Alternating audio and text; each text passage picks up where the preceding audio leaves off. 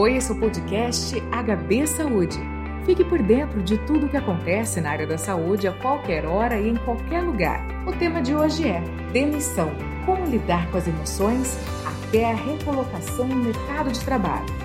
Nesse episódio, converso com a psicóloga Letícia Pendino. Letícia, o número de demissões e fechamentos de empresas foi muito grande no último ano. Muitas pessoas ficaram desempregadas. Qual é a mensagem que você tem para essas pessoas como uma forma de lidar com os diversos sentimentos diante de uma situação tão crítica? Os sentimentos que surgem, né, eles são muito semelhantes a um processo de luto.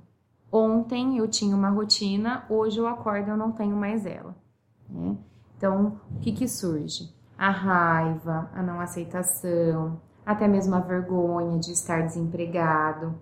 Penso que nesse processo a gente não tem que levar para o lado pessoal, até porque muitas pessoas capacitadas perderam a oportunidade de estar no emprego não por uma questão pessoal, não por uma questão profissional, e sim pelo momento que a gente vem passando.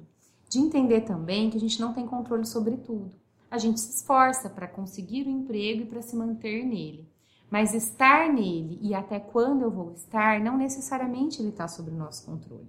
E como organizar o emocional de toda a família diante dessa notícia? A família também precisa ser resiliente e ter jogo de cintura família tem um papel importante nesse momento de acolhimento. Eu penso que uma pessoa em casa perdendo o emprego normalmente mexe com a estrutura toda familiar. E isso passa a ser um problema da família. Então, como a família vai lidar com isso, também vai interferir bastante em como a pessoa que acabou de receber essa notícia vai reagir após esses dias. E aí entra a questão da aceitação. São coisas que muitas vezes a gente não concorda, a gente não encontra resposta, mas que a gente tem que aceitar. Já que passar por isso não foi uma escolha nem da pessoa, nem da família, mas como nós vamos passar por isso é uma escolha nossa.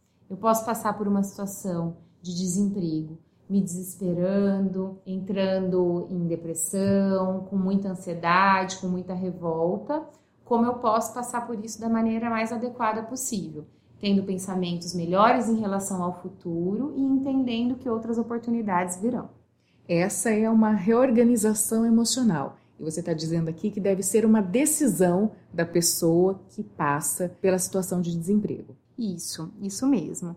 Também vale a pena, né, essa pessoa e a família trabalhar as evidências antes desse emprego, quem eu era e aonde eu estava. Porque às vezes a gente vê nosso momento como oportunidade única e não necessariamente é isso que ocorre vamos ter outras oportunidades. A gente sabe que esse momento, um dia ele vai passar, a gente não sabe quando, mas vai. E é uma questão de adaptação.